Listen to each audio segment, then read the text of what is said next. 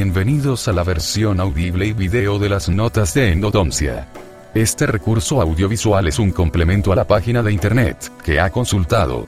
Fue elaborado por el Dr. Ricardo Rivas Muñoz, de la Facultad de Estudios Superiores Iztacala, de la Universidad Nacional Autónoma de México.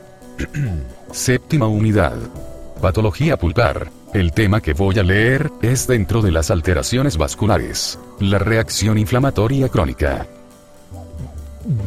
La inflamación crónica es una respuesta distinta, resultante de un juego entre dos factores modificadores, la naturaleza del irritante, y la habilidad del cuerpo para reaccionar a la irritación. Existen muchos agentes irritantes que son dañinos para los tejidos, pero no tienen suficiente virulencia para provocar el tipo de respuesta inflamatoria aguda que se ha descrito anteriormente. En ocasiones, organismos biógenos que producen una inflamación aguda, dejan de ser destruidos por la afección, y la lesión queda bloqueada. En estos casos, el organismo reacciona cambiando el proceso agudo, en otro granulomatoso, que es mejor para atacar la infección. Un absceso dental agudo se transforma en otro piogénico, granulomatoso. El término crónico alude a una respuesta inflamatoria persistente por más de algunos días o semanas.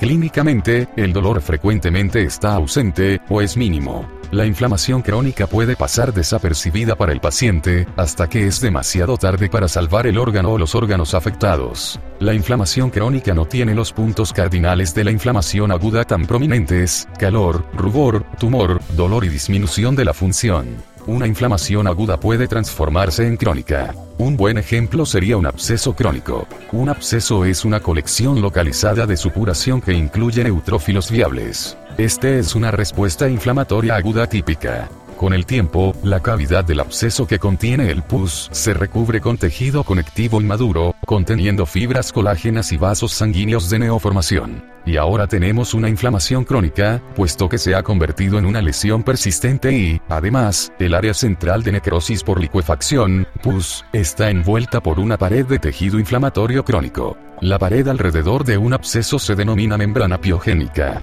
Piogénica, significa que produce pus. Las fibras de colágeno están orientadas alrededor de la periferia de la lesión, formando una especie de cápsula. Además de los fibroblastos y células endoteliales, un número variable de linfocitos y macrófagos se encuentran dentro de la membrana piogénica. Existe una relación muy cercana entre la respuesta inflamatoria crónica y la restauración, lo cual se explicará en el subtema de regeneración y restauración. En realidad, la inflamación crónica puede ser tomada como una reparación frustrada. La reparación es impedida debido a que se requiere una suspensión de la presencia de irritantes. La remoción total de irritantes es esencial para que la reparación progrese hasta su terminación. Todo lo que se necesita para la reparación está presente en el tejido inflamatorio crónico. Esto es, fibroblastos, vasos sanguíneos pequeños, y macrófagos, para la limpieza de daño.